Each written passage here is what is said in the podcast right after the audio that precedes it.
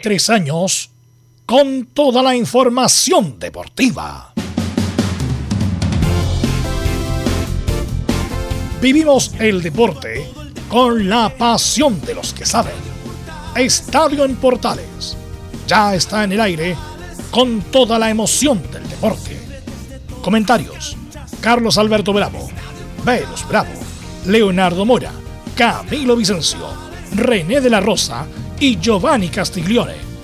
Reporteros: Luis Felipe Castañeda, Nicolás Gatica, Felipe Holguín, Laurencio Valderrama, Juan Pedro Hidalgo, Rodrigo Jara, Rodrigo Vergara y Alfonso Zúñiga. Producción: Laurencio Valderrama y Nicolás Gatica. Edición: Leonardo Mora. Dirección: Carlos Alberto Bravo. Estadio en Portales es una presentación de Ahumada Comercial y Compañía Limitada. Expertos en termolaminados decorativos de alta presión.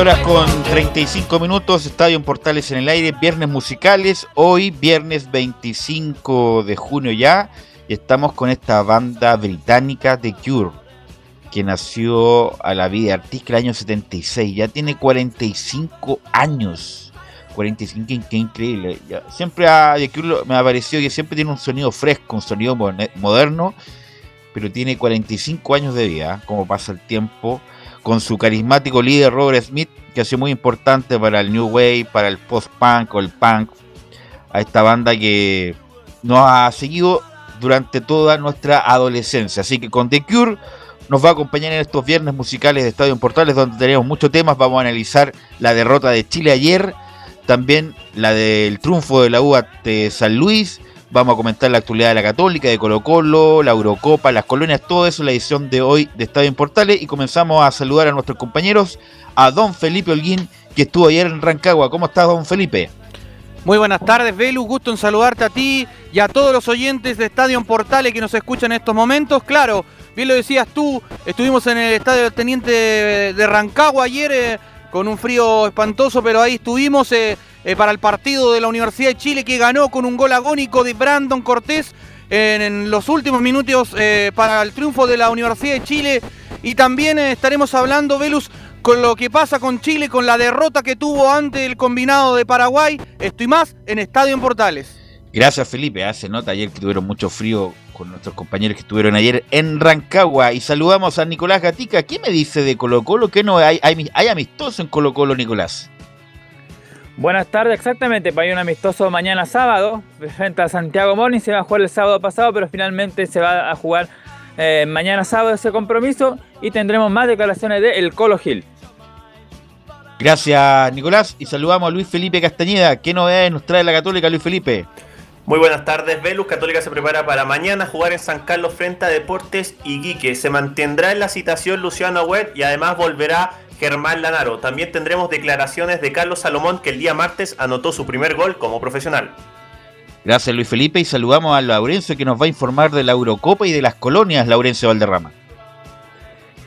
Hola, ¿qué tal? Buenas tardes, Belu. Gusto saludarte a ti y a todos quienes nos escuchan en Estadio Portales, edición central al ritmo de la banda eh, de Cure. Tenemos, lógicamente, las informaciones de la Euro que comienzan los octavos de final este sábado con el partido estelar Italia-Austria y también Gales-Dinamarca. Por supuesto, también más impresiones de, de, Luis Enrique de cara a lo que se viene el lunes ante Croacia por los octavos de final. Y ojo, una noticia de último minuto: cambió el rival de Audax italiano en Copa Chile, no será Lautaro de Buin, sino Magallanes. ¿Estimas en Estadio Portales?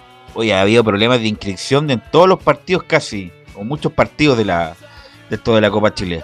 Bueno, saludamos a nuestros estelares de los días viernes. ¿Cómo estás, don René de la Rosa? Buenas tardes. Hola, Belu, buenas tardes a todos los oyentes de Portales, a ti y a todo el equipo. Sí, vamos a analizar con René justamente todo lo de lo de Roldana, ¿eh? que a mí nunca me ha gustado como árbitro. Le va a preguntar respecto de si estuvo bien o estuvo mal en las decisiones que tomó ayer el árbitro colombiano. ¿Y cómo estás, Camilo? Muy buenas tardes, Velus, para ti y todos los auditores de Estadio en Portales. Acá con preocupación después de esta derrota de la selección chilena ante, la, ante Paraguay, pero ya lo estaremos analizando. O sea, no, se jugó mal, se jugó muy mal ayer contra Paraguay. Y con la música de fondo de The Cure, lee los titulares Nicolás Gatica.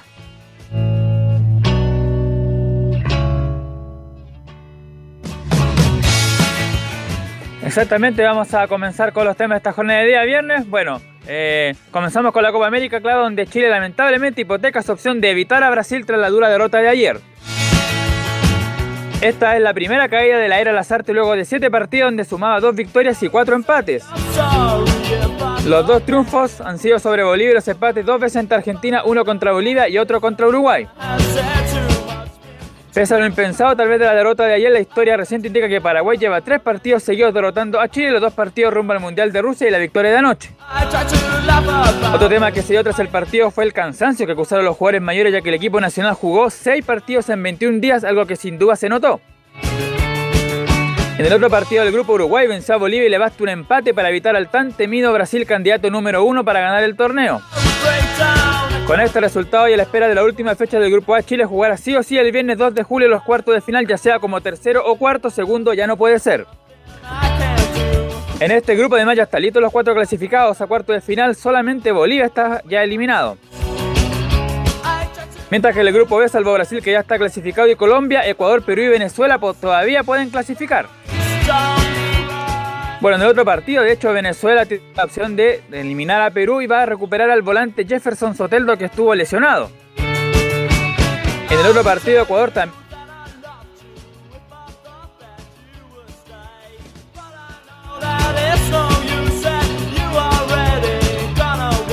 Nicolás, se nos fue Nicolás parece. Si no, alguien le pasó a llevar el enchufe, qué sé yo. A ver, vamos. inmediatamente vamos a retomar con Nicolás Gatica para que termine los titulares de la jornada de hoy, que traía mucha información. ¿eh? Eh, estará por ahí, Nicolás? No, se nos fue Nicolás Gatica. Eh, bueno, vamos a. Sí, se nos fue, se nos fue Nicolás, sí, se nos fue. Vamos a. Sí, Laurencio. Eh, eh, justamente eh, complementar con los titulares de Nicolás Gatica, que se conocieron los rivales de Cristian Garín, Tomás Vargas y, y, la jugadora Alexa Wallace en Wimbledon, el tercer Grand Slam del año. Ok. Mire, con el término de la música de, de Bueno, vamos a ir con René de la Rosa de inmediato, vamos a ir inmediatamente, a, como dicen los argentinos, los bifes y le va a preguntar a René de la Rosa respecto de las dos determinaciones de Wilmer. Primero, ¿qué te parece Roldán como árbitro en general, René?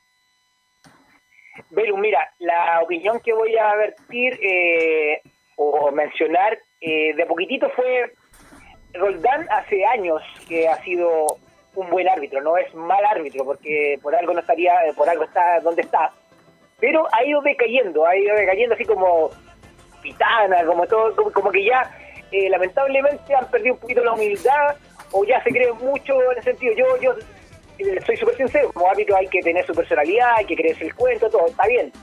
Pero hay límites y yo creo que eh, en este caso Roldán ya viene, no sé, bueno, una equivocación de Comebol, yo creo que ha repetido ya a Roldán con Chile, ya eso es una base, la cual eh, complica también a los jugadores y complica el juego. Pero independiente, independiente porque tiene que ser neutro. Ahí está para eso, para la justicia en el campo de juego como neutro. Es como es de los es de los preferidos de la Comebol Renea, ¿ah? siempre está en los mejores partidos. Sí, y mencionarte que ya tenido ya había tenido problemas, recordemos, en eliminatorios también con el asunto de que no, no pescaba, no pescaba, perdón que utilice esa palabra, o no tomaba mucha atención al VAR, sino que él eh, a la antigua quería ser a la antigua, pero también le perjudicó a la gente del VAR y a él también sacarlo de alguna de- designación. Pero como volvamos al arbitraje de Roldán. Roldán ayer muy pasivo, muy incluso creo este que está, está comiendo chicle, que este está tremendamente prohibido eso, porque se ve feo.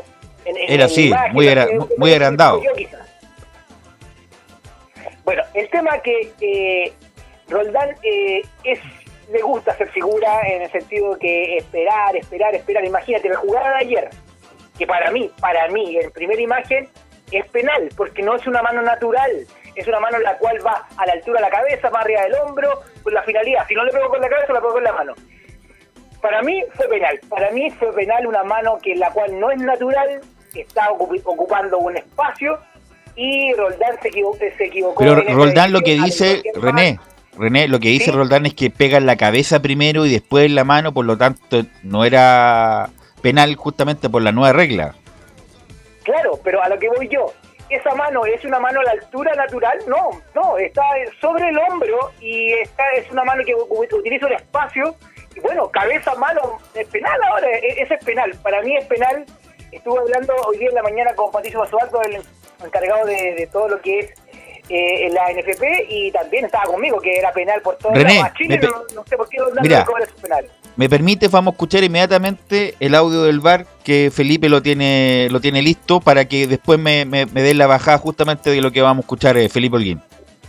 Sí, por supuesto, renuevo el saludo muchachos. Eh, claro, pasemos a revisar eh, el bar liberado donde- que dice acá Vilmar Roldán, la posible mano, habla sobre el penal que no fue ahí a favor de Chile. Cae un jugador, se deja caer, se deja caer, dice. Posible mano piden, en el, el 8 pide posible mano. Están pidiendo mano. Ok, Wilmar, están pidiendo mano. ¿Revisa este mano? Checando, Vilmar. Wilmar, no reanudes. Estoy mirando una posible sujeción. Ey, silencio. Estoy, Ah, estoy sujeción. mirando una posible sujeción. No veo lo que está pidiendo Arturo. Espera, hablar. segue. Não. Está- están pidiendo una posible mano. No, veo para, para. atento. no. El, Possível programa, mano. el programa possível Orbital mano. del 7. Ok. ¿Ya la viste? Del 7, mira ahí. Sí. ¿La viste? Del número 7. Programa muestra. Estoy, una posible sujeción. Haga la señal, haga la señal entonces, haga la señal del número 7 cuando salta. Aí, vai. Ahí. Quero ver possível mano de 7. Eso es lo que van a revisar. Aí, no para aqui. Quero outra. can- Aí. Me parece que primero juega, juega el balón. A grua. Estoy atento a una posible sujeción. que Não, dice en el cinco. tá barra. Wilmar, escúchame, escúchame. Aí. Sujeción Ahí. no hay, estamos revisando una posible mano, una posible mano. Eso no lo veo porque Otra. estoy atento a la posible sujeción. Lo otro no lo veo. Aí. Mira, yo Señor, Te recomendo um field review por possível mano penal. es cabeza, ey, Ospina, es cabeza. Veo cabeza aquí. En, en esta, en esta toma veo cabeza. muéstrale el ángulo Otro orbital, un- el orbital le muestra. Aí. Vamos aquí en la otra.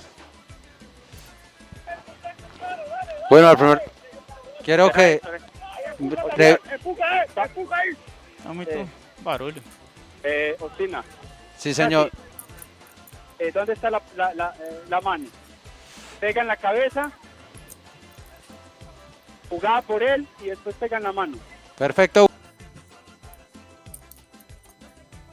Ahí estaba entonces lo, ahí estaba lo que decía Roldán. ¿Qué te parece lo que escuchamos, René? La verdad, el VAR, eh, era un brasileño que se entendía claramente el portugués, eh, él decía que era penal.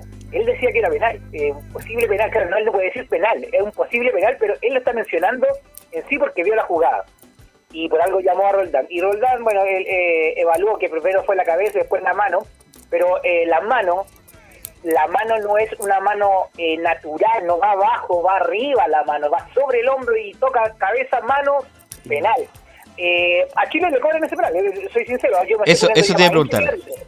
A- Al otro, al- el- el- en la otra área es penal. En el otro área penal, claro. Lo que le mencionó Bravo cuando estaba ubicándolo en la línea, que ella traía eh, ya una historia con Chile y pues por lo mismo eh, es el reclamo mío de Comebol que se repita con, con el mismo país y que haya tenido algún problema. Pero ¿cómo tanta... en- si la- pero. René, tú me estás diciendo que la regla es clara. Ayer habían tres tipos, cuatro tipos en el bar y no distinguen esto. Entonces, la verdad es, es, es al árbitro de cualquier cosa, por René. Entonces no hay ninguna un criterio uniforme respecto a jugadas parecidas. Velus. Y también te voy a destacar cuánto tiempo se pierde, Velus. Y en adicionales fueron 10 minutos, 9 minutos de- del partido. Más o menos. Por esa jugada y por muchas más. Imagínate, eh, y lo que quiere FIFA es todo lo contrario, que sea más ágil, que sea más tiempo de juego real. Y esto está retrasando, pero totalmente, cualquier tipo de decisión. Roldán escuchó, escuchó audios de 3 minutos y después decide ir al bar. En Y además cambio, como... dime. Y además, como dice Laurencio por interno, me dice, Arturo me pidió hermano, ¿cómo si los jugadores no pueden pedir la, que lo vean en el bar? Pues el jugador no tiene autoridad ni facultad para pedir nada. Por supuesto, ningún ni el capitán ni el entrenador, nada. Que la autoridad es del árbitro y él evalúa si necesita ver el bar o no. Le voy a preguntar a Camilo, ¿qué te pareció a ti la ma- esa jugada, Camilo? Sí, fue bien polémica esa, es- esa jugada, pero en otras, por lo menos eh, en, otras, en otro- en otros partidos se ha cobrado. Por ejemplo, de esta, es- estas manos, ahora casi todas la- las manos en el área se estaban cobrando, pero acá, claro, le pega primero, pri- primero le pega en la cabeza al jugador y después eh, en la mano, la verdad que uno ya no sabe qué, cuál, cuál de- definitivamente qué manos son penales. Bueno, estaba el, árbitro brasileño en el bar, Tracy. Tracy, ¿no? Rafael Tracy se estaba en el bar el otro día. Bueno, la, desafortunadamente no nos cobró Roldán, pero sí nos cobró un penal de Gary Medel eh, en la otra área. René, te quiero tu análisis técnico de estos manotazos, eh, manotazos, agarrones que lo dio de tan magnitud Roldán que cobró penal. ¿Qué te parece a ti esa jugada de Medel? Perfectamente, eh, Velus eh, podría eh, no haber sancionado ese penal. Perfectamente, porque eso, si bien es cierto, magnifica un poco el jugador, pero Medel efectivamente le mete el brazo, hace como un gesto, y eso es lo que ayuda a Roldán. Roldán que es muy extraño, Roldán es muy extraño, que ni siquiera dudó, lo tocó el, el silbato de inmediato. Para él, en primer momento, fue penal. Pero, te puedo decir, si no lo cobraba, también pasaba. Pasaba piola. Ahora, como el asunto del VAR, y con la, ahora hay más imágenes, en la cual hay cercanía, hay diferentes ángulos, él cobró penal y por lo mismo, incluso encuentro exagerado la amonestación, pero hay que hacerlo. Si él cobró el penal, tiene que ir con todo el ámbito de la regla, así que como fue una, entre paréntesis, una, una jugada temeraria en la cual permanecía eh, amarilla y por eso el penal. Y bueno, Bravo ahí le mencionó también esa jugada. Además que es como una jugada típica que va a anticipar el central y pone el brazo en el hombro, pero no lo desplaza de tal magnitud para caer. Entonces fue como una jugada de fútbol normal que para mí Roldán, aunque algunos dicen no, fue penal, lo agarró, pero es un agarrón que no significa caída, por. No, por supuesto. Y de hecho Medel hace como que en realidad es él el que estaba más extrañado por la sanción del penal de Roldán, porque él efectivamente, el, típico del defensor, que claro, está dentro del área, ese es un ámbito que, suma al penal, que mete el brazo, le mete sobre el hombro al, jugador rival, de hecho eso es lo que estaba explicando también hasta Vidal en, la, en, en las imágenes, eh, porque estaba muy cerca de la jugada, y Roldán no lo dudó, estaba muy bien ubicado él, no lo dudó, amonestación, penal contra Chile, y bueno, y se la dieron, se la dieron, porque se podría haber sancionado, como también no se podría haber sancionado. René. Sí, que acá me hacen una consulta, no, Ju- Juan Pedro. Eh, a propósito lo del VAR, que decía, con Chile tiene otra regla, eso es por que no se habría cobrado si hubiera sido, o sea, si hubiera sido mm, a favor de Paraguay en el, en el otro caso, el penal. Eh, sí, mira, eh, Camilo, no es que tengan eh, doble lectura, sino que a lo, eh, a lo que yo me refiero, y no por ser chileno, a eso me refiero, yo le estoy Sí. solamente la parte neutral. Eh, algunas sanciones, algunas sanciones están a criterio del árbitro. En este caso, estoy, directamente con Roldán, no con el VAR, con Roldán. Ah, perfecto. Para Chile, todo. El penal te lo demuestra que estamos hablando recién. La mano, para él, cabeza, mano, y perfectamente en otros partidos han cobrado cabeza, mano y pie. Así que a eso me refiero, que con los rebotes, eh, en este caso con eh, directamente del defensor dentro del área, han cobrado penal. Así que va más allá del VAR, más allá de la decisión del VAR, ya recordemos que el, el Brasil estaba dando el, el penal, le decía, había algo que él había visto penal y que para él era penal, pero no puede decirle que para él es penal. Pero Roldán, el criterio de Roldán no fue el mismo para Chile que para Paraguay. A eso me Cosa distinta, René. Quizás, quizás, quizás. Lo que Cosa distinta. Esa mano, si lo hubiese hecho Chile, era penal. Cosa distinta, René, es cuando uno se barre y, producto del envión de la barría toca en la, mano. Ahí, no, hay ninguna, chance, de penal. No, Ok. Ahí, me salió un pequeño, eco. Doleo ver si no lo, lo arreglamos. Bueno, bueno. Eh, bueno, René, antes de con Felipe Olguín y, su- y su informe, ahora hablemos un poco de fútbol. ¿Qué te pareció la actuación de Chile con Paraguay y la derrota de ayer? la verdad, Belus, eh, decepcionado del equipo, decepcionado de las artes más que nada.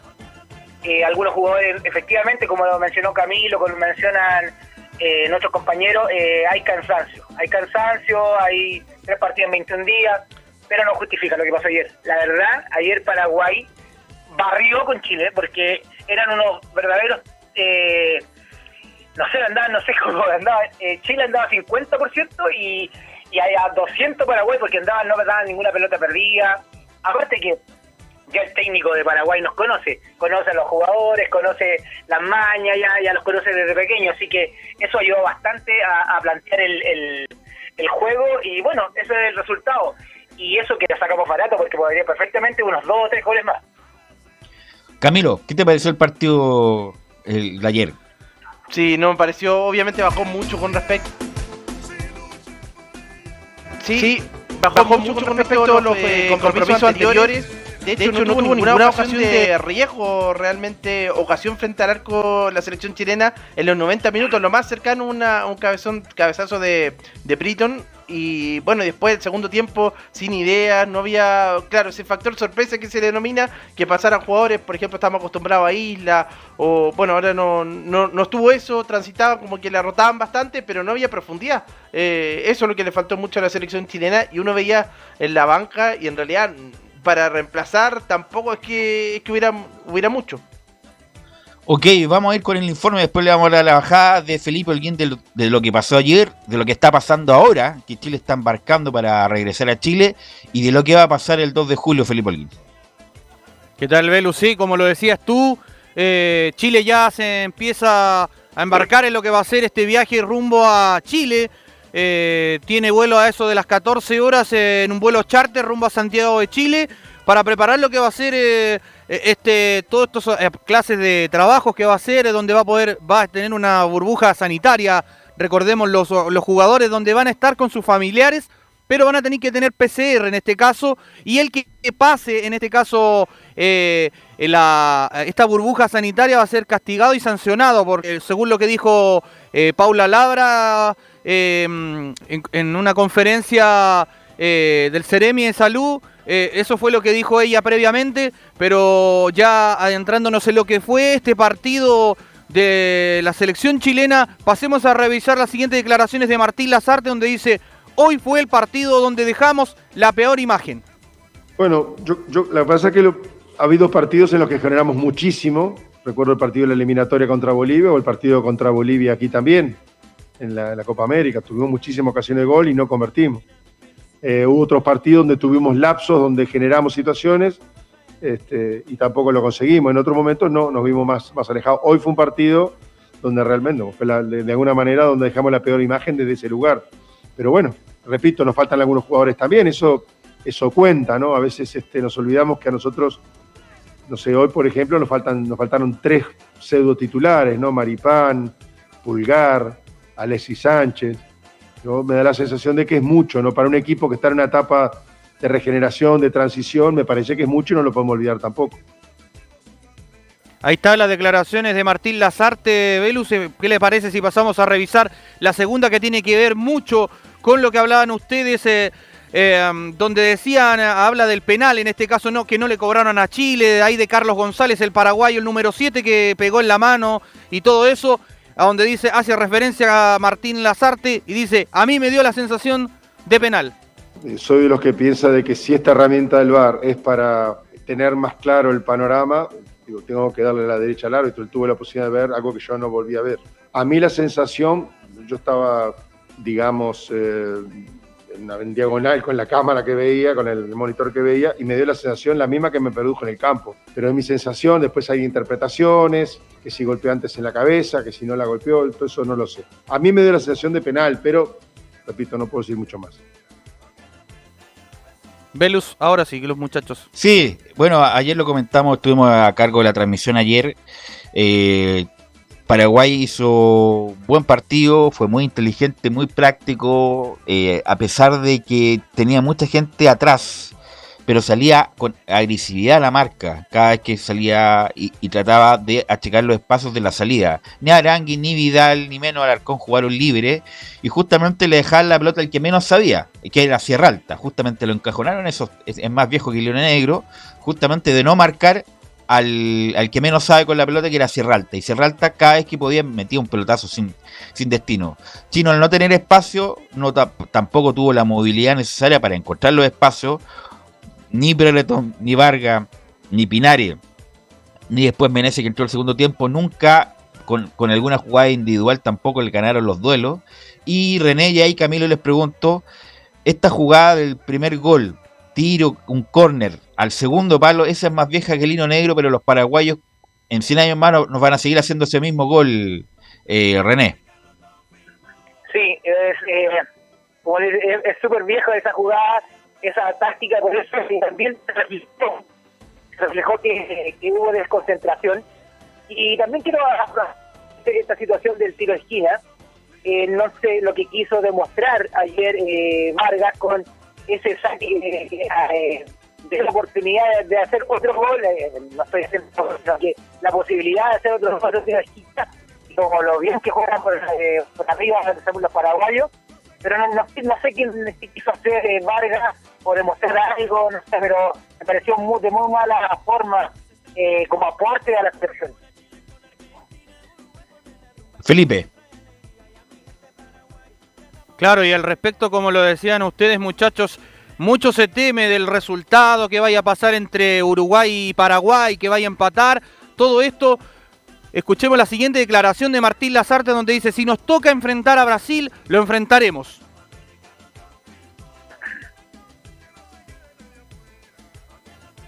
Martín Lazarte.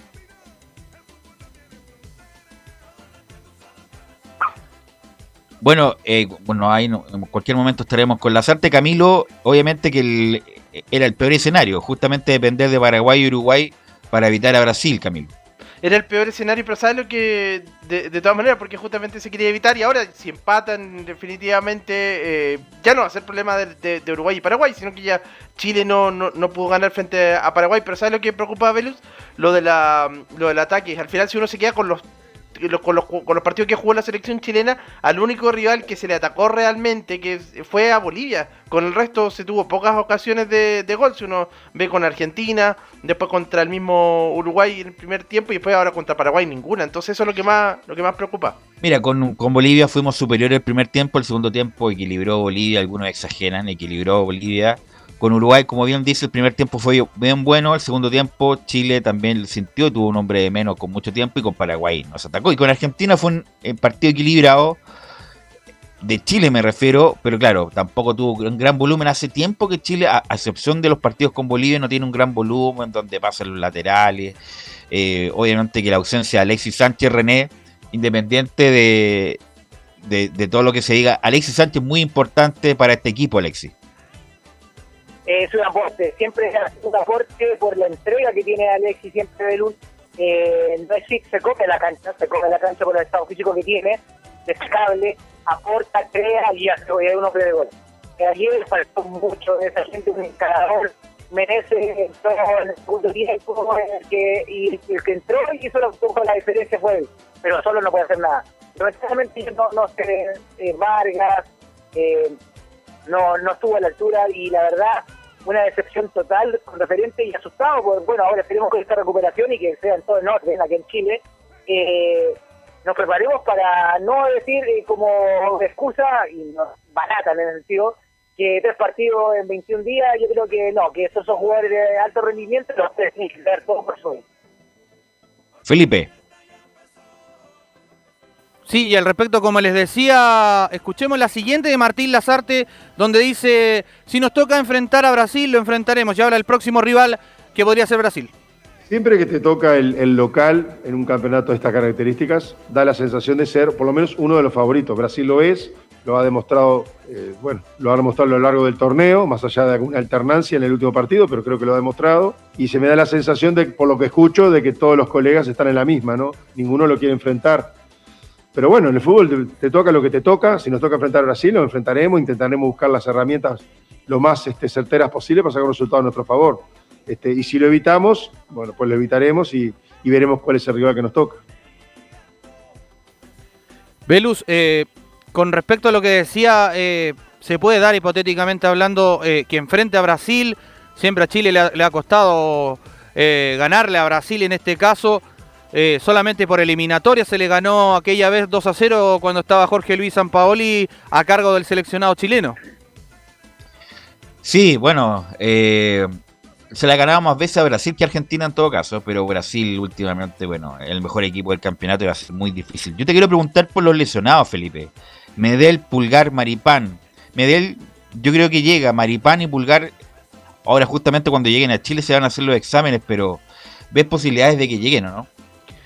El que está más complicado, bueno, dentro de, todos los nombres que me dio usted, eh, bueno, está Gary Medel, eh, salió con molestias, eh, va a ser evaluado por el cuerpo médico de la selección y se deberá de ahí llegando porque recordemos que Chile va a estar hasta el día 30 acá en Santiago de Chile y de ahí se tendría que devolver a Brasil el día 12 o el día 3 dependiendo del rival. Y el otro es Guillermo Maripán que tiene un desgarro, es, es, se ve más lejano que vuelva Guillermo Maripán a, ser, a formar parte del, comité, en este caso de Chile. Y Eric Pulgar eh, sería el que volvería junto con eh, Medel, pero Medel eh, tiene que esperar una evaluación médica en este caso para ver si está apto para jugar en el 11 que espera Martín Lazarte parar ante el rival que le toque en este caso. Sí, y además René Camilo hay poca, bueno, una cosa es tener jugadores y otra cosa es tener jugadores de nivel de selección.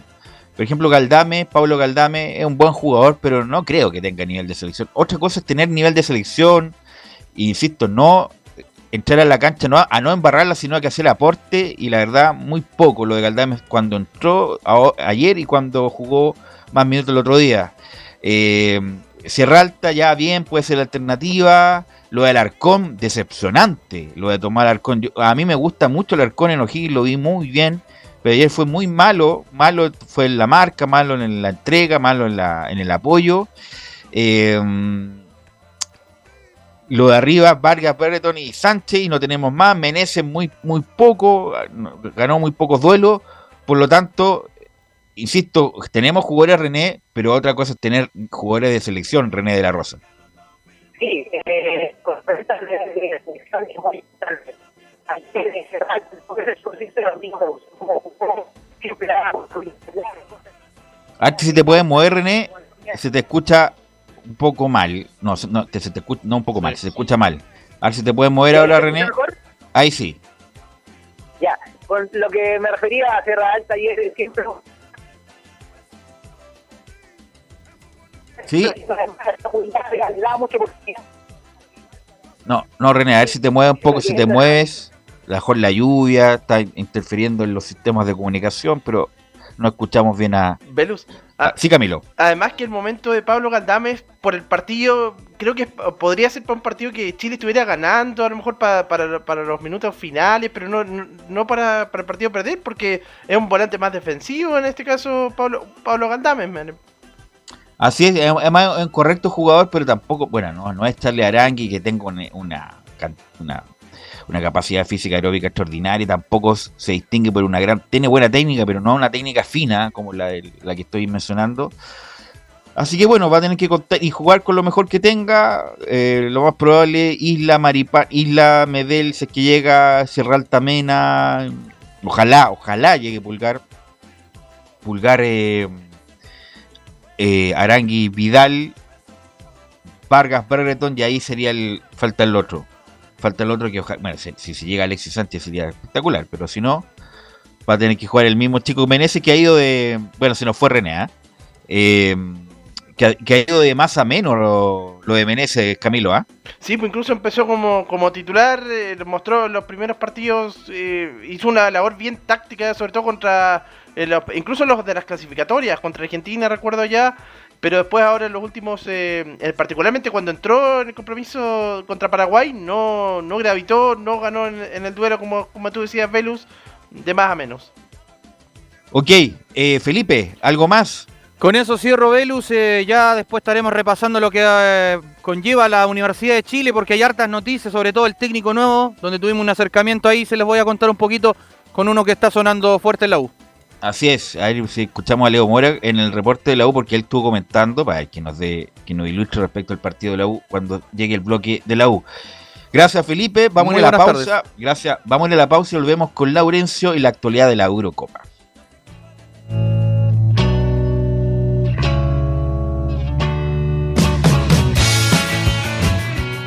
Radio Portales le indica la hora. Las 2 de la tarde, 8 minutos. ¿Quieres tener lo mejor y sin pagar de más? Las mejores series de televisión, los mejores eventos deportivos, equipo transportable, películas y series 24/7. Transforma tu TV a Smart TV. Llama al 973-718989. Twitter arroba panchops. Visita www.radiosport.cl, el sitio web de la Deportiva de Chile. Programas, noticias, entrevistas y reportajes, podcast, radio online y mucho más. Todo lo que pasa en todos los deportes lo encuentras en www.radiosport.cl. La Deportiva de Chile en Internet. Termolaminados de León, tecnología alemana de última generación. Casa Matriz, Avenida La Serena, 776 Recoleta. Foro 22 622 56 76. Termolaminados de León.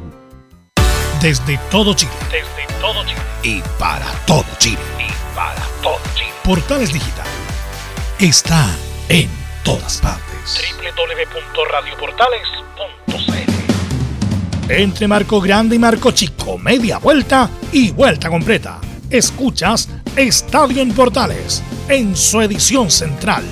La primera de Chile, uniendo al país de norte a sur.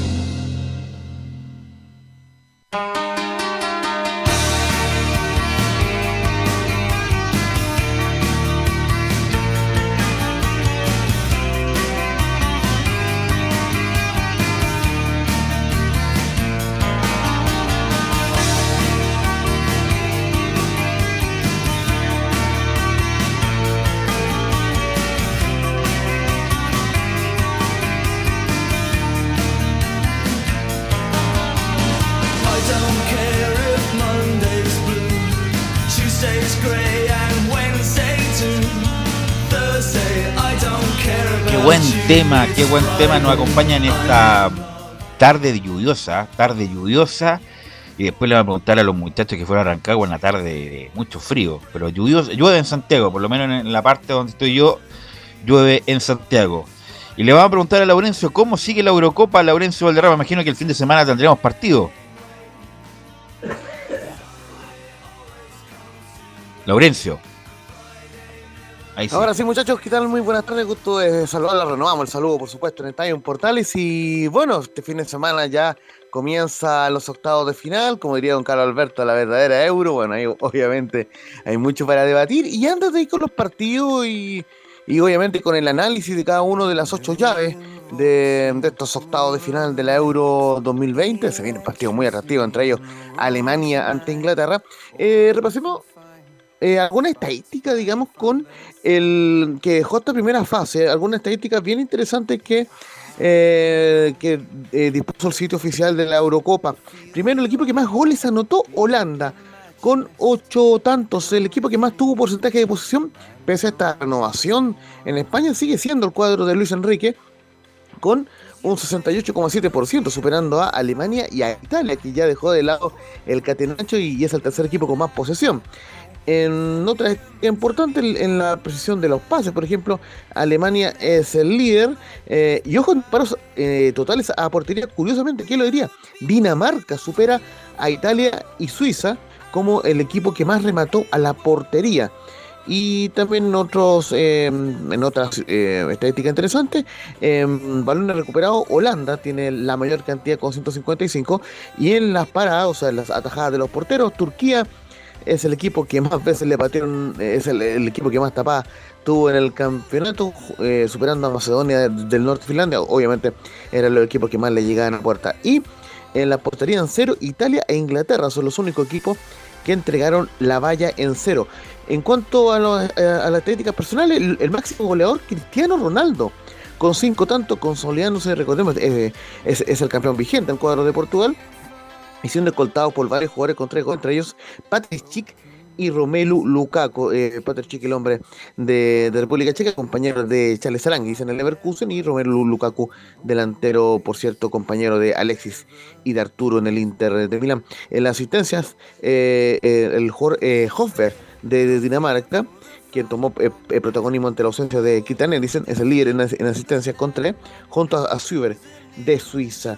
Y también en, en otra también estética interesante, en los disparos eh, a puerta, eh, también Cristiano eh, Ronaldo es el líder con 6 y en, la, el porcentaje del- de, la presión de los pases, James, el jugador de Inglaterra, es el líder con 99%. Y, el, y por cierto, el portero que más tapadas tuvo eh, fue Uğurkan eh, Kakir desde Turquía, su- superando a los porteros de Macedonia del Norte y de Gales, eh, el turco. eh, fue líder con 18 tapadas, muchachos. Así que interesante estadística como para ir bajando, dándole la bajada a la, Eurocopa y sobre todo el Cristiano Ronaldo, que es el líder en, en goles y en remates a la portería. Así es, eh, y además jugando en otra posición, Ronaldo más de 9, no con tanto recorrido, porque ya los años pasan y se tiene que cuidar el muchacho que tiene una friolera de récord impresionante, Laurencio. Sí, y, y justamente interesante lo que se viene para Portugal, que va a jugar ante Bélgica este fin de semana, justamente partido que vamos a ir ya repasando en breve. Eh, le, le quería decir, eh, comentar ante un par de informaciones importantes de la Euro, que una, una es, es parte del, del marketing y la curiosidad de lo que ha ocurrido en este torneo. A propósito de las conferencias eh, de prensa, donde ustedes vieron que Cristiano Ronaldo eh, movió una botella de Coca-Cola y que mm, eh, eh, Pogba, el francés eh, movió una botella de cerveza. Justamente eh, la UEFA confirmó que no colocará más botellas de Heineken frente a los jugadores eh, musulmanes. Bueno, en, este caso eh, no colocará más botellas de cerveza, y pero hay una indicación importante. La UEFA advirtió a los jugadores que podrían ser multados si seguían evitando a los patrocinadores y sus bebidas en las conferencias eh, de prensa. A pesar de las nuevas reglas, el organismo eh, rector europeo dejó en claro que existe una diferencia entre eliminar la bebida eh, alcohólica por motivos religiosos y evitar las gaseosas de- debido a enfoques personales de la salud y el fines. Eh, así que en resumen, eh, los jugadores ya están eh, advertidos que no pueden quitar de nuevo las botellas en las conferencias de prensa y lógicamente si tienen alguna... mm, eh, algún tema religioso, tienen que indicarlo antes de la conferencia de prensa, por lo menos hasta, en eso. El, la UEFA está normando el asunto. Y en, en otro tema también eh, extra deportivo, o está, o está en un contexto eh, también eh, extra deportivo, eh, David Alaba dio una conferencia de prensa bastante particular, don- en donde, entre, otras cosas, lógicamente, eh, indica que en su momento ganó la Champions con el Bayern Múnich en Wembley, por lo cual espera repetir la gracia y, poder ganarle a la favorita Italia el día sábado. Y ojo, dice que en, otra declaración que nos, arrolla- nos arrodillaremos en la previa del partido será una señal clara para ayudar a hablar contra el racismo. Es decir, ya eh, anunció el equipo eh, austríaco que va a eh, arrollarse en, el piso un- una, una protesta contra el racismo que se realizó en la Premier League y que ahora la van a realizar este día sábado ante Italia. Así que eh, es- se viene un partido muy interesante de Italia ante Austria. Así que vamos a repasar justamente lo- los partidos que se van a jugar en la Euro y, y después iremos también con algunas declaraciones de Luis Enrique en la previa del cotejo ante el cuadro de Croacia. Este sábado, a las 12 del mediodía, juega Gales ante el cuadro de Dinamarca en, en, en Amsterdam, en Amsterdam Arena, en el estadio Johan Cruyff. Luego a las 3 de la tarde, Italia ante Austria en Wembley, el partido mencionado donde eh, David Alaba ya dio esas declaraciones particulares. Domingo 27 a las 12 del mediodía, Holanda ante República Checa van a jugar en Budapest seguramente con aforo lleno, a las 3 de la, de, de la tarde, otro de los partidos interesantes del fin de semana, en la Cartuja, en Sevilla, Portugal ante Bélgica, Cristiano ahí contra eh, Romelu Lukaku eh, y Kevin De Bruyne, interesante partido del día domingo. El lunes eh, en Copenhague, España ante Croacia y eh, Francia ante Suiza. El, el partido de, de, España será a las 12 y Francia ante Suiza a las 3 de la tarde en Bucarest. Y por último, el martes 29, Inglaterra ante Alemania a las 12 del mediodía en Londres y a las 3 de la tarde Ucrania ante Suecia en Glasgow. Eh, justamente, eh, preguntarles qué les parecen las llaves, muchachos, para ir antes, eh, para ir luego con, la, con las declaraciones de, de Luis Enrique. Camilo. Sí, me parecen, eh, me parecen más o menos todas parejas las más atractivas, creo, Portugal con, con Portugal con Bélgica. Por, por, lo que ha mostrado, bueno, Portugal viene a ser, eh, por la clasificación que realizó, viene a ser el último campeón de Europa. Bueno, tiene Cristiano Ronaldo. Y Bélgica también es un equipo que también es una buena, tremenda primera fase. El, el equipo que tiene Romero Lukaku, De Bruyne, como lo mencionaba eh, Laurencio, esa. Y la otra es de Alemania con Inglaterra por, por toda la historia que representa. Han jugado incluso en algún momento semifinales de esta misma Eurocopa de alguna final de, de, mundial hace muchos años. Creo que esas son las más atractivas y el resto más, más parejas, pero eh, creo que veo como favorito también a Italia, a Holanda en sus respectivas llaves. Yo creo que la, el asunto es que van a despertar algunos que tienen mejores jugadores, como Francia, que no hizo una gran primera eh, fase, la verdad, pero tiene un potencial extraordinario. Italia, que es más fuerza colectiva que individualidades. Eh, yo creo que mostró gran parte de su valía, pero me imagino yo, Alemania, Francia, el mismo Holanda, ahora en la segunda, en la fase donde eliminación directa, yo creo que van a mostrar su, su real valía a Laurencio. Y justamente eh, repasemos eh, eh, brevemente con solo el emparejamiento, porque el ganador de Bélgica y Portugal jugará ante el vencedor de Italia con Austria. Es decir, Italia podría jugar un partidazo ahí ante Bélgica o Portugal. Francia y Suiza, el ganador de, de, de esa llave, jugará ante el vencedor de Croacia y España. Es decir, se podría perfectamente dar una España-Francia en esa llave. En, en, en, la parte derecha del cuadro, el ganador de Suecia y Ucrania jugará ante el vencedor de Inglaterra y Alemania, mientras que el vencedor de Holanda y República Checa eh, se medirá ante el ganador de Gales y Dinamarca. Es decir, se proyecta una linda semifinal entre Alemania y Holanda, pero lógicamente todo esto se resuelve al final en la cancha. Y justamente una de, de, las declaraciones que nos había quedado pendientes del día de ayer es Luis Enrique, quien eh, respiró bastante aliviado luego de la goleada ante Eslovaquia. Tuvo durísimas críticas por, por, parte de la prensa española. Recordemos que España, si no ganaba, hubiera quedado fuera de, de, la euro de manera histórica. Así que vamos a ir de inmediato con Luis Enrique, quien en la 0-2 indica que es un alivio este resultado y nos prepara de cara a los octavos con mucha confianza. Bueno, una liberación. Es evidente que es un alivio no sé si una liberación. Un alivio sí que lo es, no solo para mí, sino por lo que significa seguir insistiendo en los mismos conceptos futbolísticos a los jugadores y que vean que, que se puede llegar al resultado de manera clara jugando a lo que jugamos. Yo creo que la selección española se le podrá quejar de muchas cosas, pero de que no va por el partido de ese minuto uno hasta el 90, de eso no se le puede achacar nada. Entonces este resultado refrenda un poco lo que, lo que buscamos. Viene en el mejor momento, y nos prepara de cara a los octavos con, con, muchísima confianza y tenemos unas ganas locas ya de que llegue el lunes. Y la otra que vamos a escuchar de Luis Enrique, el técnico de la selección española, es sobre Croacia, el rival que tiene a Luka Modric entre sus su grandes estrellas, el jugador del Real Madrid. En la 0-3, Croacia me parece perfecto, pero no estábamos para escoger rival. Pues me ha parecido perfecto.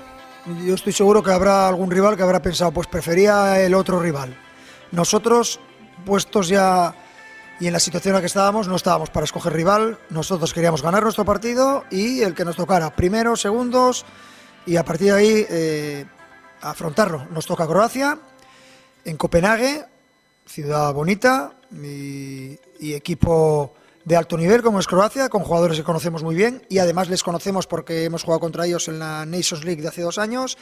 O sea que bueno, será un rival complicado, pero ya cuando llegas a octavos ya no puedes esperar que haya rivales asequibles. Y justamente eh, pasó agua eh, bajo el puente en esa Nations League que aludía el técnico Luis Enrique, porque España le metió 6 a 0 a Croacia el 11 de septiembre del año 2018, pero luego en la vuelta, eh, recordemos que se jugaban en fases de, en fases de grupo en, ese tiempo, eh, Croacia le ganó 3 a 2 a España el 15 de noviembre del año 2018. Eh, ahí ha pasado un tiempo, lógicamente, de que han jugado Croacia y España, pero es otro de los lindos partidos que se va a jugar en estos octavos de final, el día lunes para que la gente ahí se vaya agendando. Igualmente iremos compartiendo eh, todo- todas las informaciones en, en Radio Portales y en sus medios asociados. Gracias, Laurencio, muy amable. Estaré, volveremos a encontrar cuando nos informe de las colonias. Vamos a ir a la pausa, Leo, y volvemos con la U, que ayer jugó y jugó, bueno, después nuestro compañero nos van a comentar, Católica, Colo Colo y las colonias. Radio Portales le indica la hora. Las 2 de la tarde, 23 minutos. Ahora más que nunca, quédate en casa y disfruta de algo rico sin pagar de más. Somos de la casa, una delicia al paladar. Conoce nuestra variedad de waffles, sándwiches, empanadas de horno y mucho más. Contáctanos vía WhatsApp al más 569 5018 3008. Atendemos todas las tarjetas de crédito y Red Compra. Infórmate más en nuestras redes sociales, en Instagram y Facebook. Recuerda, somos de la casa, una delicia al paladar. Durante esta emergencia sanitaria, realicemos actividades junto a nuestros niños, niñas y adolescentes. Intentemos solucionar los problemas con diálogo y conversando sobre las emociones que surgen estos días. Que ellos confíen en sus padres o adultos cuidadores puede evitar el consumo de alcohol y otras drogas. Si necesitas ayuda, ingresa a senda.gov.cl o llama al 1412. Senda, Ministerio del Interior, Gobierno de Chile. Visita www.radiosport.cl, el sitio web de la Deportiva de Chile. Programas, noticias, entrevistas y reportajes, podcast, radio online y mucho más. Todo lo que pasa en todos los deportes lo encuentras en www.radiosport.cl. La Deportiva de Chile en Internet. Comercial IAC y Compañía Limitada. La mejor calidad mundial en laminados decorativos. Comercial IAC y Compañía Limitada es Vertec en Chile. San Ignacio 1010, Santa Rosa 1779, Avenida Mata 446 y Portugal 501. Comercial IAC y Compañía Limitada es Vertec en Chile. Desde todo Chile. Desde todo Chile. Y para todo Chile. Portales Digital está en todas partes. www.radioportales.cl Un acercamiento electrónico a todo lo que pasa en el fútbol. Escuchas Estadio en Portales en su edición central. La primera de Chile, uniendo al país de norte a sur.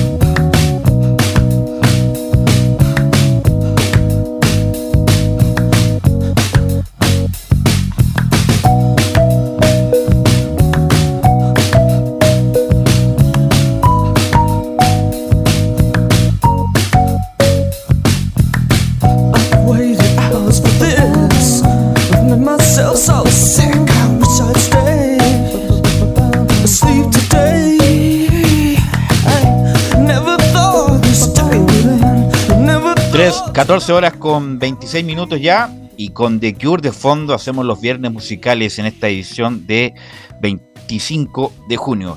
Y antes de ir con Felipe Holguín, a ver si está por ahí Leonardo Mora, que estuvo en los comentarios la transmisión ayer, para que nos cuente justamente de primera fuente, de primera mano, en primera persona, lo que vivió ayer entre la U y San Luis, Leonardo Mora. Como te va, Belu, vamos a hacer lo mismo que René de la Rosa. Vamos a cobrar este día extra. ¿eh? Vamos a cobrar, cóbrelo nomás. Claro. Eh, mira, en realidad, eh, yo lo decía ayer, no sé si alcanzaron a escuchar justamente los minutos finales de la transmisión cuando estábamos haciendo la transición. La verdad es que yo no sé qué es lo que hizo eh, el Huevo Valencia durante estas semanas de trabajo en la Universidad de Chile, siendo que nosotros mismos escuchábamos de la boca de, de Felipe, más bien, que, más bien de Felipe, de los mismos jugadores que hablaban en la conferencia de prensa, de que estaban trabajando bien con él, muy, un buen, buen trabajo, se veía también en los medios de comunicación que, la, que hablaban de eso.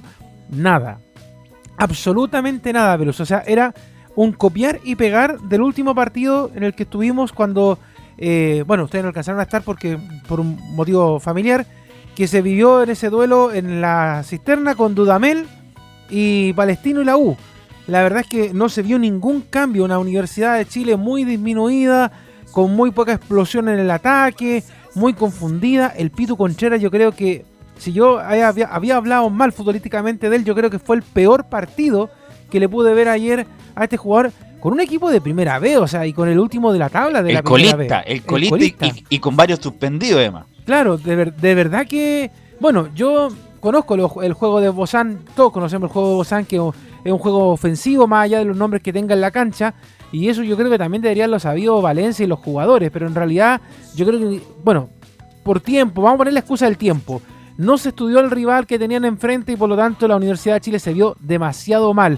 Con una jugada totalmente que de hecho, lamentablemente como a René lo teníamos puesto en lo que es Copa América, pero en una jugada que se le da el gol a la Universidad de Chile que nunca fue gol. O sea, una mano al más puro estilo de Diego Armando Maradona, que lo decíamos ayer. Y obviamente la U celebró como si fuera la final del mundo, pero la verdad es que inmerecidísimo el triunfo de la Universidad de Chile. Es más, eh, si uno revisa el papel, aunque esto se gana con goles y con resultados y con estadística y con ingenio, merecidísimo que hubiera ganado San Luis de Quillota. Nadie se hubiera enojado porque la verdad es que se ve un equipo que tenía ganas de ganar a la Universidad de Chile, pero en realidad el Zapatero también muestra un poco el trabajo que tuvo la U. ¿Y dónde tuvo el trabajo Velus en modo de resumen? En el portero. En Cristóbal Vergara, o sea, Cristóbal Campos Belli, que trabajó bastante bien.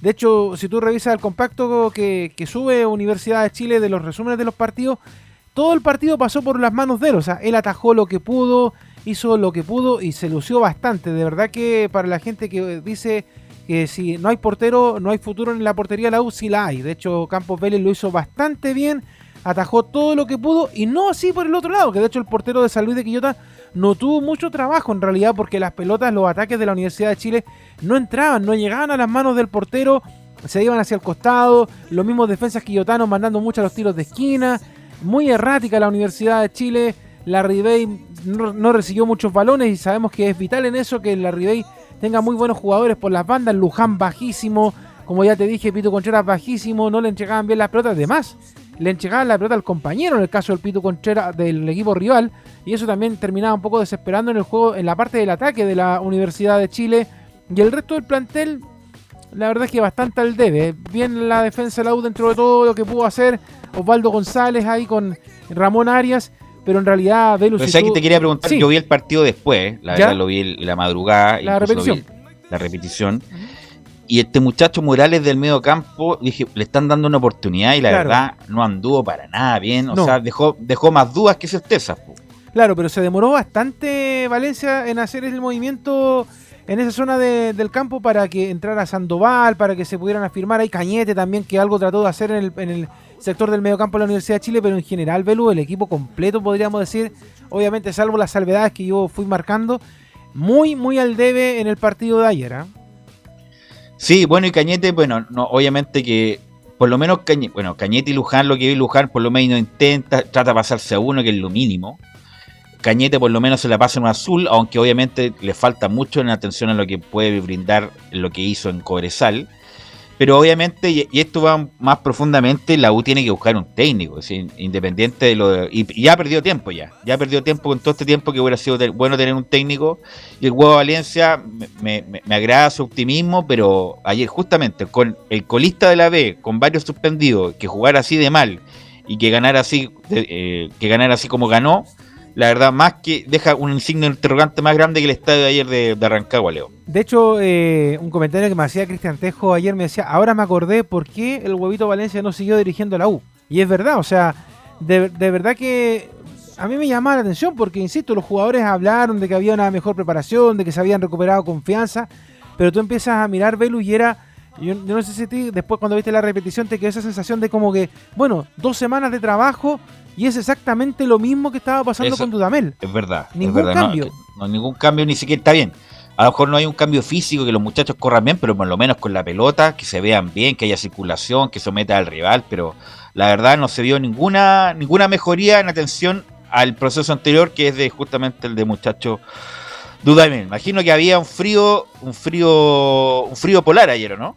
Sí, cuando llegamos estaba agradable, pero de hecho nos fueron advirtiendo. A medida que pasaban los minutos se iba a poner bastante helado. Cayeron un par de gotitas, pero la verdad es que no afectaron en nada. Y después solamente el frío de, Rancagua, que recordemos que está cerca ahí de la precordillera y estuvo nevando. Entonces era muy, estuvo muy, muy, muy helado el clima. De hecho, eh, terminamos la transmisión nosotros y lo más rápido posible nos devolvimos a la capital escuchando el partido de Chile. Pero en realidad, Velo, yo te, te digo, a los hinchas de la U que esperaban algún cambio, esperaban alguna cosa, fue una sensación muy, muy amarga, ese sabor de boca de que tú tienes la esperanza de que cuando viene alguien a hacer un cambio, tú esperas que se vea algo. y Alguna realidad- cosita. Claro, alguna cosita. Alguna cosa para agarrarse. Claro, para tú decir, mira, no, es que en realidad este jugador mejoró, este sistema de juego está mostrando algo, la U es más ofensiva. No, absolutamente nada. De hecho, ningún cambio a la era Dudamel y eso obviamente le pone presión. Ahora sí, porque yo creo que estas dos semanas azul azul, la parte empresarial de la U estaba tranquila porque ciertamente lo que esperaban era que la U eh, tuviera un buen resultado. Lo tuvo, pero en realidad no sirve de nada. Un resultado demasiado fantasma pensando en que el domingo San Luis puede tomar todas las armas partiendo primero por la cancha Velo que es pasto sintético y que obviamente lo va a aprovechar porque la U sabemos que tiene muchos problemas cuando va a jugar al sintético. Entonces de ahí en adelante ya la U está con varios problemas porque si San Luis despierta, mejora todas las falencias que tuvo en el partido de anoche, obviamente le puede complicar las cosas a la Universidad de Chile y por qué no, quizás dejarla eliminada y ahí sí que sería una crisis para la Universidad de Chile porque tendría que inmediatamente ir a buscar un técnico. Como yo les contaba hace algunos días, la U había dejado de buscar técnico, había dejado todas las conversaciones en cero y se había, había apostado para seguir con Valencia. Pero tendría que ir a buscar inmediatamente el técnico y también pensar ya lo que viene en agosto cuando se mueva el mercado de fichaje, cuando termine la primera rueda y se puedan traer jugadores a la Universidad de Chile. Porque la verdad es que, mira, más allá de cualquier cosa, eh, la U está muy al debe con algunos jugadores y bueno, están así el tema, Velus, que es sorprendente que un jugador que obviamente juega en la mitad de cancha, que obviamente se puede meter arriba entre los centrales del equipo rival, haya sido la persona que marcó el gol, viciado y todo, pero fue la persona que marcó el gol y no otro tipo de jugador. A lo mejor ahí podría haber servido, no sé, la ayuda de Pablo Arangui, que está en la selección chilena, pero incluso yo creo que estando él, la Universidad de Chile hubiera estado más igual o peor de mermada de lo que se veía ayer en la cancha. Bueno, lo único rescatable es el. O de lo, bueno, el, el nivel de áreas ha, ha sido de, de lo mejor. Y, y, Campo- y Campos Belli, te, te vuelvo Sí, a decir. de- Yo creo que hay que destacarlo, porque no es un jugador que habitualmente esté que en la veamos, cancha. que claro, que habitual vemos, pero en cuanto a las contrataciones, sin duda Arias ha sido de lo más, de lo más parejo. Le vamos a preguntar la otra mirada a don Felipe Holguín, que también tuvo con el mismo frío que Leonardo Mora.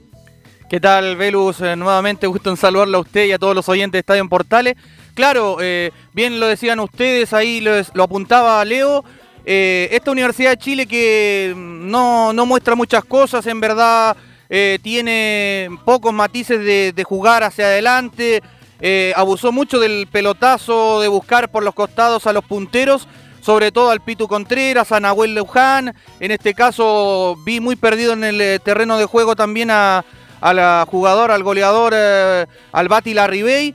Pero, ¿qué les parece si pasamos a escuchar a, a Esteban Valencia, quien habla al respecto y, menciona lo que decían ustedes también del gran partido de Cristóbal Campos y habla y hace una reflexión más o menos de Marcelo Morales y dice, esperemos se sigan ganando su espacio. Sí, bueno, contento, contento. Bueno, entenderás que detrás de esto hay una, hay una reglamentación que hay que cumplir en esta Copa Chile. eh, eh, y nosotros, si el plus que tenemos es que conocemos a muchos de los chicos que ya están en el, en el plantel entrenando hace un tiempo y que poco a poco se han ido ganando un espacio.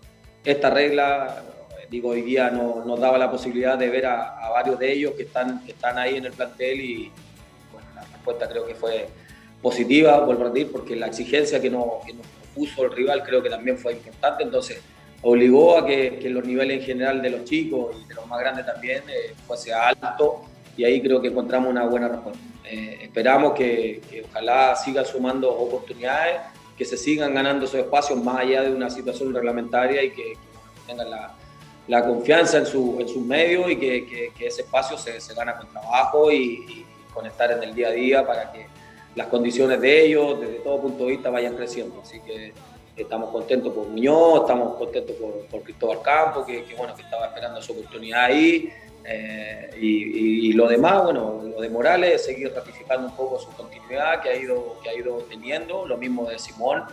Así es que esperamos que también vayan, vayan apareciendo otros jóvenes que vayan dando otras alternativas también a lo que tiene el plantel hoy día.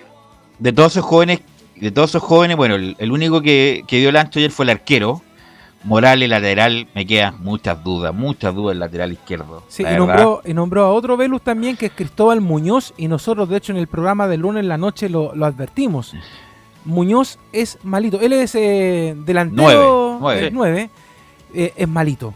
Es malito. No es, que, no es que uno sea malo, Velo. Lo que pasa es que, claro, uno, la gente va a decir, oye, pero qué terrible que el Leo lo- los destruya. Es que uno los ve, uno sabe cómo juegan estos muchachos. Entonces, la verdad es que eh, de, de futuro azul, Velo, muy poquito lo Y que lo hay. otro, mira, lo otro del Pito Contreras que corre mucho, qué manera de correr, pero esto se juega con, Me acuerdo de Arancía con él. se juega con una pelota en los pies. Y lamentablemente siempre algo le pasa, o conduce mal, o se cae, o, o se trastabilla. Y la verdad, ayer no hizo un buen partido tampoco el Pito Contreras, Felipe. Hay una jugada por la banda, perdón, Velus, que está frente a nosotros, donde estamos ahí en los pupitres, hacia el, eh, atacando hacia el norte la U, y pasa, Por la de, derecha. eh, pasa de largo, totalmente largo, o sea, cero control, o sea, no tenía ni una marca, Sí. y él podía haber llegado incluso y haber centrado, pero llega y pasa de largo, o sea, no hay control del balón, no hay precisión, no hay nada, de verdad que ayer, te insisto, a mí el que me tenía desesperado dentro del juego de la Universidad de Chile era el Pito Conchera.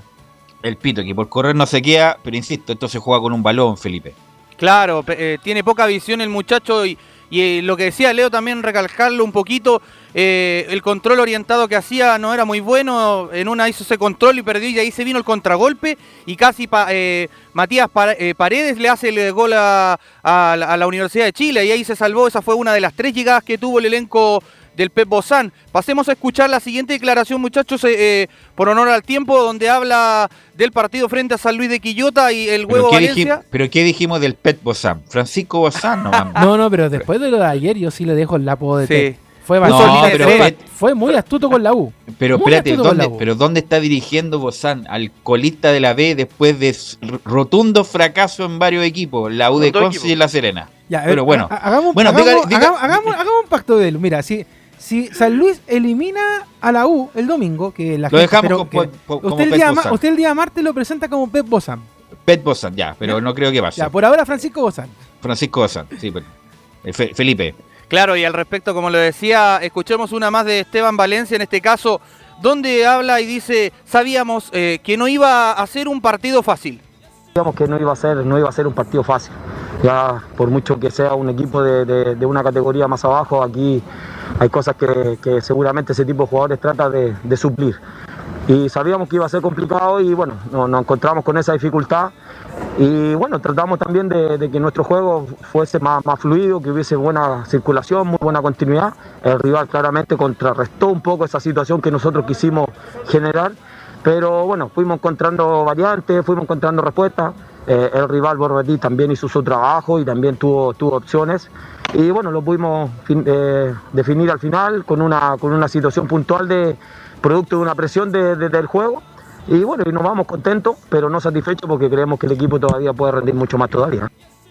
Ahí estaban las declaraciones de Esteban Valencia, quien hablaba al respecto de, y hacía este análisis previo de San Luis de Quillota, un equipo que lo complicó con una línea de tres en el fondo, eh, tipo muy guardiola ahí el Pepo San, pero bueno, eh, Velus, lo otro que quería comentarle también es eh, porque me contacté con el posible técnico que están hablando, tú sabes, esta temporada de humo. Eh, hablé desde Ecuador con él en la madrugada, un poquito como por ahí, eh, con el técnico Pablo Reto. Eh, está sin club. Repeto, repeto. Sí, sí, Pablo Repeto, el, el- el técnico No ex no- no técnico es mal de- nombre.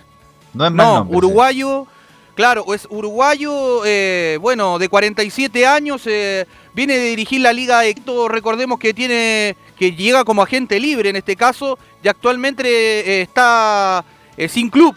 Así que recordemos que tiene pasos por el Fenix de Uruguay, el, el Cerro Porteño, el Blooming, el Defensor Sporting, el Independiente del Valle, el Vanillas de, de Arabia Saudita, el Olimpia de Paraguay y el último equipo fue la Liga, donde hace pocos minutos se firmó Pablo Marini, uno que Qué sonaba bueno. también.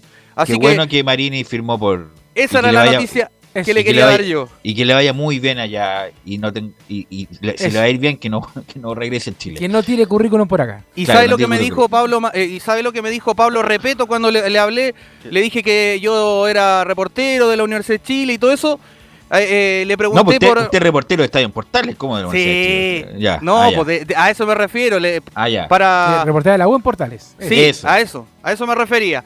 Y le, y le comenté eh, sobre si había interés, eh, eh, porque mucho se estaba hablando de que la llegada de la, la Universidad de Chile, eh, y me dijo que no quería hablar por el momento, eh, con ningún medio en este caso, así que voy a tratar de ver si es que le podemos sacar por ahí alguna cuña, alguna declaración, como se dice en este caso, eh, coloquialmente, a este técnico que podría ser eh, muy buen eh, técnico en la Universidad de Chile y es del mismo estilo de, de Jorge Luis Sampaoli, ¿ah? porque juega muy ofensivamente, así que sería un lindo desafío para este técnico. Me parece que llegó a una final de Copa Sudamericana con, con Independiente. Independiente, sí. El 2016. 2017. Copa Ah, Libertadores. Copa Libertadores. Copa Libertadores. Claro. Así que tiene, tiene ese Sí. currículum el muchacho. eh, Yo creo que es mucho más atractivo de lo que estábamos hablando de Marini y de. Bueno, Gustavo Costa también me parece un buen entrenador. Así que.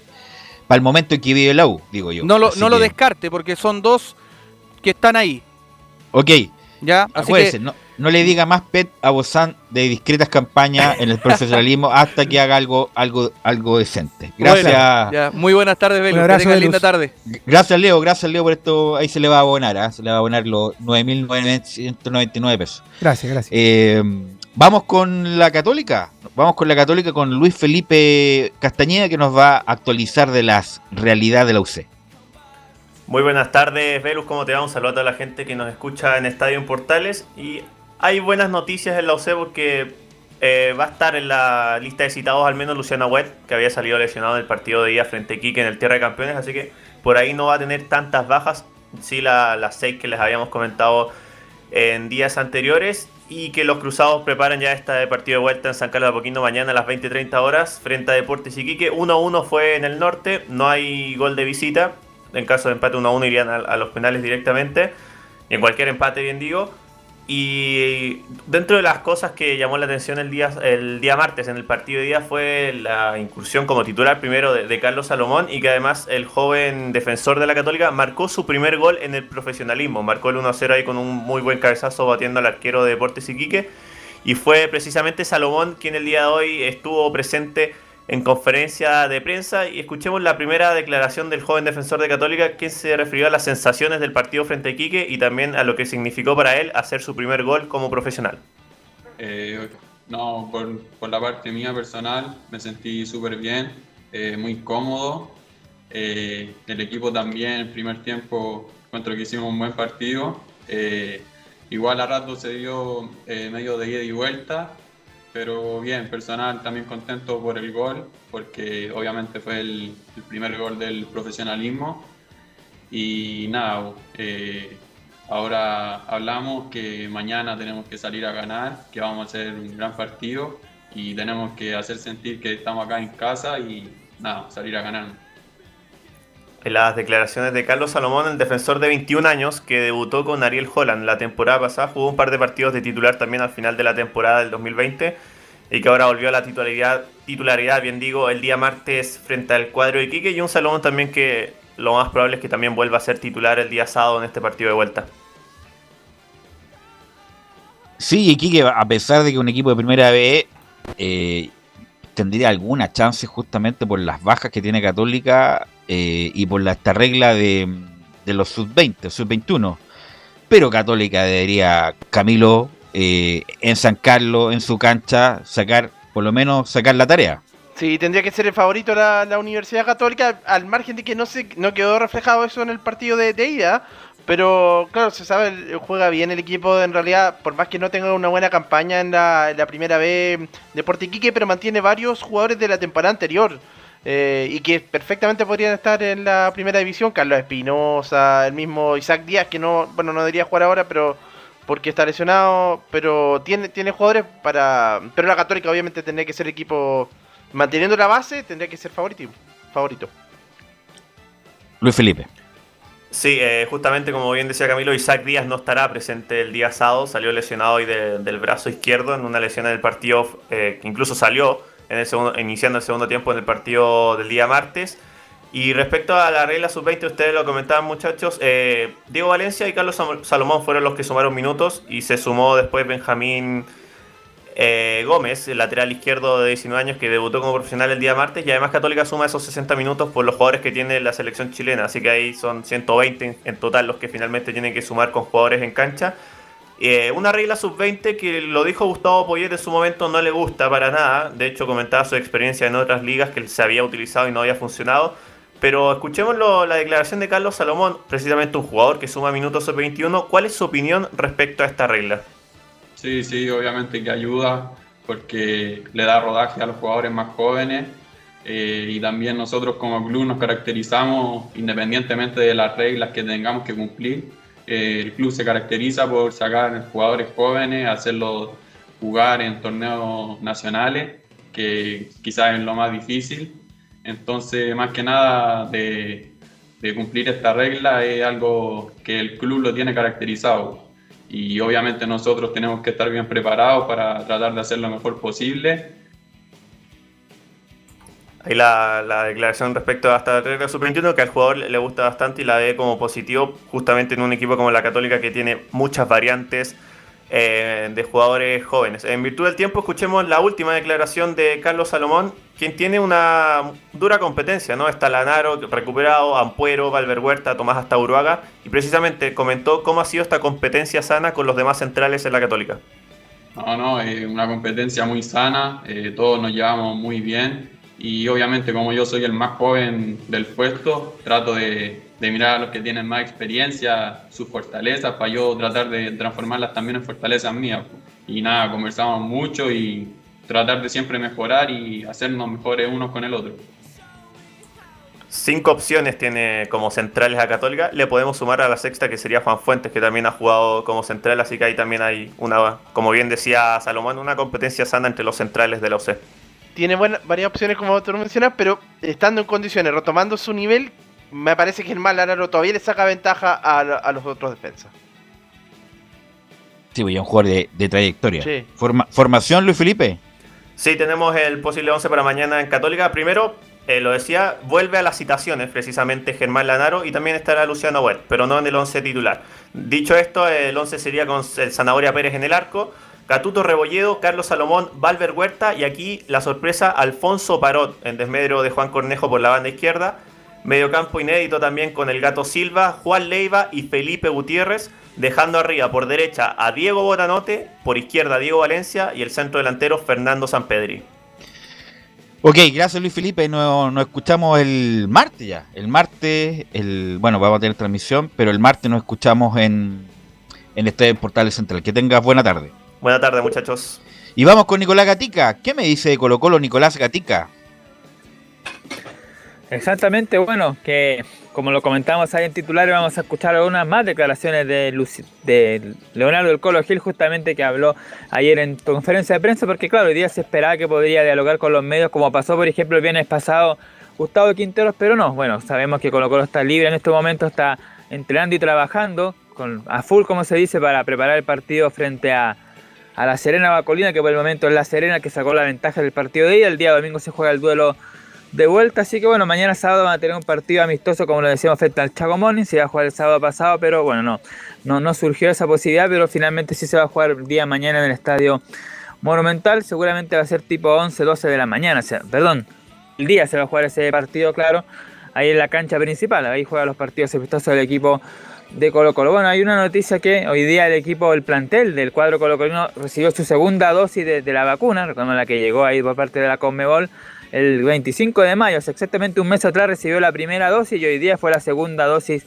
que recibió el plantel de Colo Colo completo, por supuesto, así que ya tiene que esperar los 14 días para estar completamente inoculado, claro, el equipo colocolino y ya poder preparar de esa mejor manera lo, lo que se viene, para poder evitar lo, que los contagios no sean tan, tan fuertes cuando le dé, así que obviamente ya tiene que esperar 14 días, pero hoy día fue la segunda dosis y eso ya es una- un avance que tiene el equipo de Colo Colo. Y lo otro, que ya recupera un delantero, ustedes dirán, bueno, no, no ha sido aporte del equipo de Colo Colo, pero igual es un delantero que suma Javier Parragués, que ya está recuperado, esta semana comenzó a entrenar de forma normal, e incluso podría haber algunos minutos en el partido amistoso de mañana.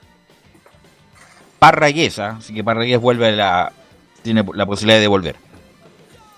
Claro, sería ahora Parragués e Iván Morales los delanteros centros que tiene Colo Colo porque Nicolás Blandi, bueno, no sabemos en qué condición está, al menos la semana pasada decía el técnico Quintero que todavía estaba lesionado, ahora no se ha sabido novedades sobre eso, si está o no lesionado, pero yo me da la idea que sí, que todavía está lesionado, así que por lo tanto ahora tendría Colo Colo de nuevo a Morales ya, el, ya justamente Javier Parragués, ya que bueno, sabemos que Luciano Regada también está en la selección chilena. Pero como lo hablaron en Colo Colo hoy día, tenemos otras declaraciones justamente del Colo Gil, que habló en la jornada de ayer, por supuesto, y vamos a escuchar algunas. La primera que vamos a escuchar de Leonardo Gil, la número uno, se refiere al balance personal del jugador. Bueno, la verdad que, que- el balance de estos meses que estoy acá en el club son muy positivos. Como, como dije, el primer día que llegué me encontré con un grupo humano muy bueno en el cual me insertaron muy rápido en el equipo y en el plantel. Eh, tenemos un gran grupo que, bueno, eso siempre con la experiencia se hace todo mucho más fácil para poder eh, ingresar en un, en un plantel, en una institución. Y, de lo personal, en estos meses estar sin, sin jugar tanto tiempo, un poco de, de ansiedad, ¿no? Un poco con, con- con muchas ganas porque uno que viene acostumbrado a competir siempre de golpe por el tema de la, de la suspensión y después por el receso y todo, estar casi, casi un mes va a ser sin jugar un poco, un poco con ganas, pero bueno, eh, estamos acá entrenando, dando lo mejor, mejorando para, para, para esperar a ver si nos puede tocar ahora, como dije anteriormente, en este, eh, en este primer compromiso que tenemos por, por Copa Chile.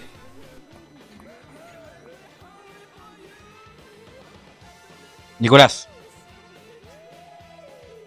Pero como le decía ahí, es el pensamiento de Leonardo Gil y también de todo el plantel de Colo Colo, la ansiedad que tienen ya por salir a la cancha, por jugar este partido Copa Chile, que como dijimos hasta el momento el rival es Deporte La Serena, tiene que jugarse el día domingo el duelo de vuelta para ver su rival, pero claro, eh, y el Colo Gil por supuesto, porque él tuvo suspendido el último partido, no, no lo pudo jugar frente a La Serena por esta por este castigo que le dio la NFP luego del, del del caso del episodio con el árbitro del partido en el partido ante Palestino, así que por supuesto has tenido que esperar mucho tiempo, pero bueno, ya queda, debería quedar una semana más por lo menos para que ya el equipo de Colo Colo entre a la cancha frente a este rival. La segunda que vas a escuchar del Colo Gil, cómo se ha estado preparando el equipo en este tiempo, y la número 2 Gil dice, Gustavo es un técnico que siempre nos ayuda en lo táctico. Creo que, Gustavo eh, es un técnico que siempre nos ayuda de lo táctico, siempre miramos videos, eh, sabe los espacios que tenemos que, que ocupar y más que nada trabajamos mucho en lo defensivo, que es lo más importante. Por ahí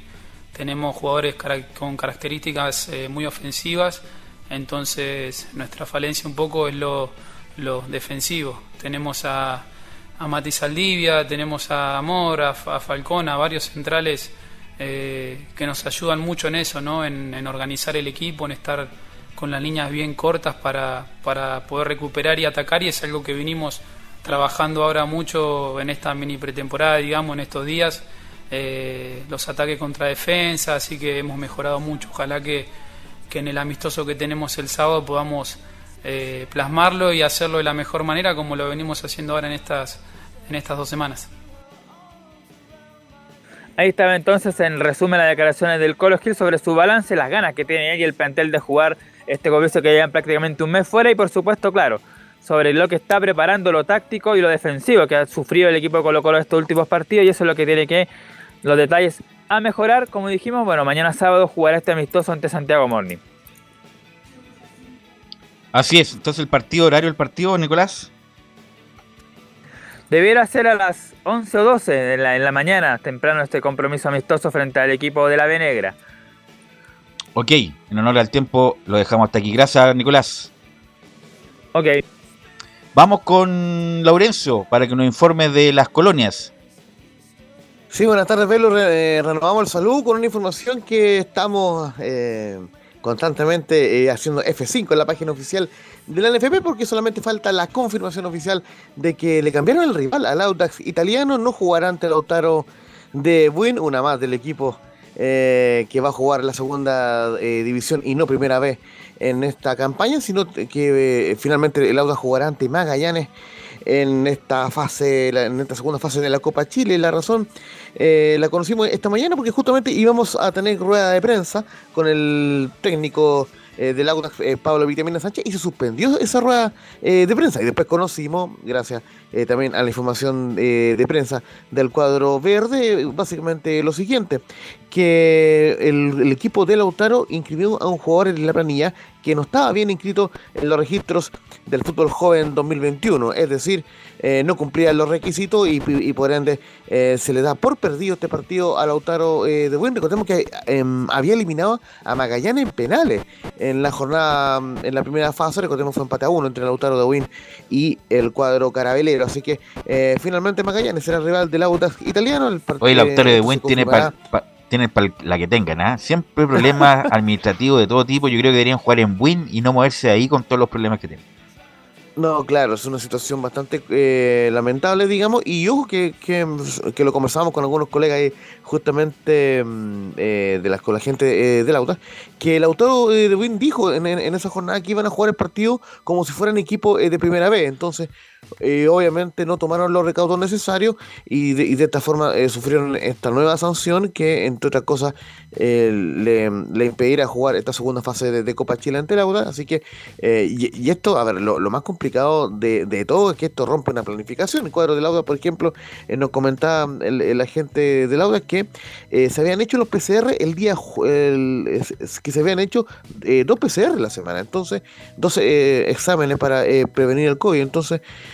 em, ¿cuál es el tema? Que se rompe una planificación y no se sabe si se va a jugar el partido mañana o, porque el, partido está estipulado ante Lautaro el sábado a las 12 en la Pintana. Entonces eh, hay que ver qué se va a hacer con ese con ese con esa programación. Bueno, pero lo cierto es que ya lo vamos a informar en las redes de, de Radio Portales que ese partido eh, cuándo se va a jugar el partido del Audax y, em, italiano ante Magallanes, pero ya podemos eh, decirlo con propiedad. El Audax jugará ante Magallanes esta llave de ida y vuelta por la fase 2 de la Copa Chile. En, digamos, un ratito más en las redes sociales de Radio Portal informaremos bien el día y horario de los partidos de ida y vuelta. Y justamente vamos a ir muy, muy breve con un- una declaración de César Bravo, el técnico de la Unión Española, que nos había quedado pendiente del día de, a- de ayer, esperando un poco lo que va a ser el partido ante Deportes Portomón. Y justamente lo que lo que nos menciona César Bravo en la declaración número 05 dice que eh, afrontaremos el partido eh, de vuelta ante Puerto Montt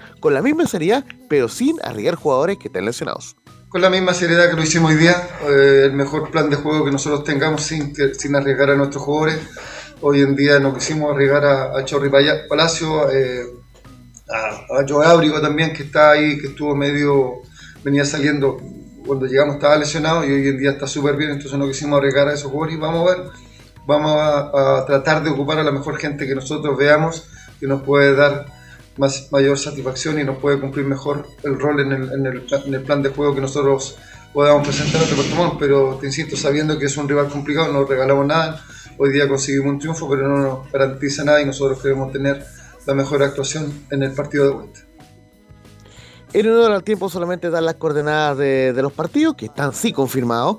Este día eh, domingo es un super domingo para las colonias porque a las 11 de la mañana jugará un- Unión Española ante Puerto Montt. Recordemos, victoria 2 a 0 en la ida del cuadro hispano. Jugarán en el Estadio Santa Laura y, arbitraje de Eduardo Gamboa. Mientras que el mismo domingo 27, pero a las 15 horas, Palestino recibirá a Barnechea. También ventaja 2 a 0 de Palestino en la ida. Jugarán en el Municipal de la Cisterna y será arbitraje de Rodrigo Carvajal, muchachos. Ok, gracias Laurencio, muy amable. Eh, muy amable. ¿Algo más, Camilo, para Un el abrazo final? virtual, gracias. Gracias, Laurencio. Sí, no estaba viendo un recuerdo, Velus, de. Mira, justo hoy día se cumplían 11 años de ese partido de la selección chilena con España, ese del Mundial, que al final terminaba perdiendo 2-1 2-1 Chile. 11 años ya pasaron y de los. Con gol de Isla, ¿no? El gol de Millar.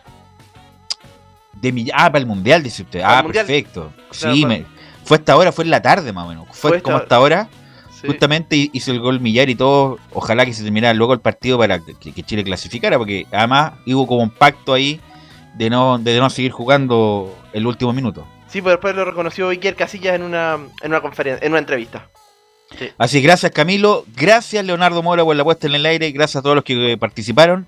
Y nos encontramos en la edición central de Estadio Portales el próximo martes. Que tengan buena tarde.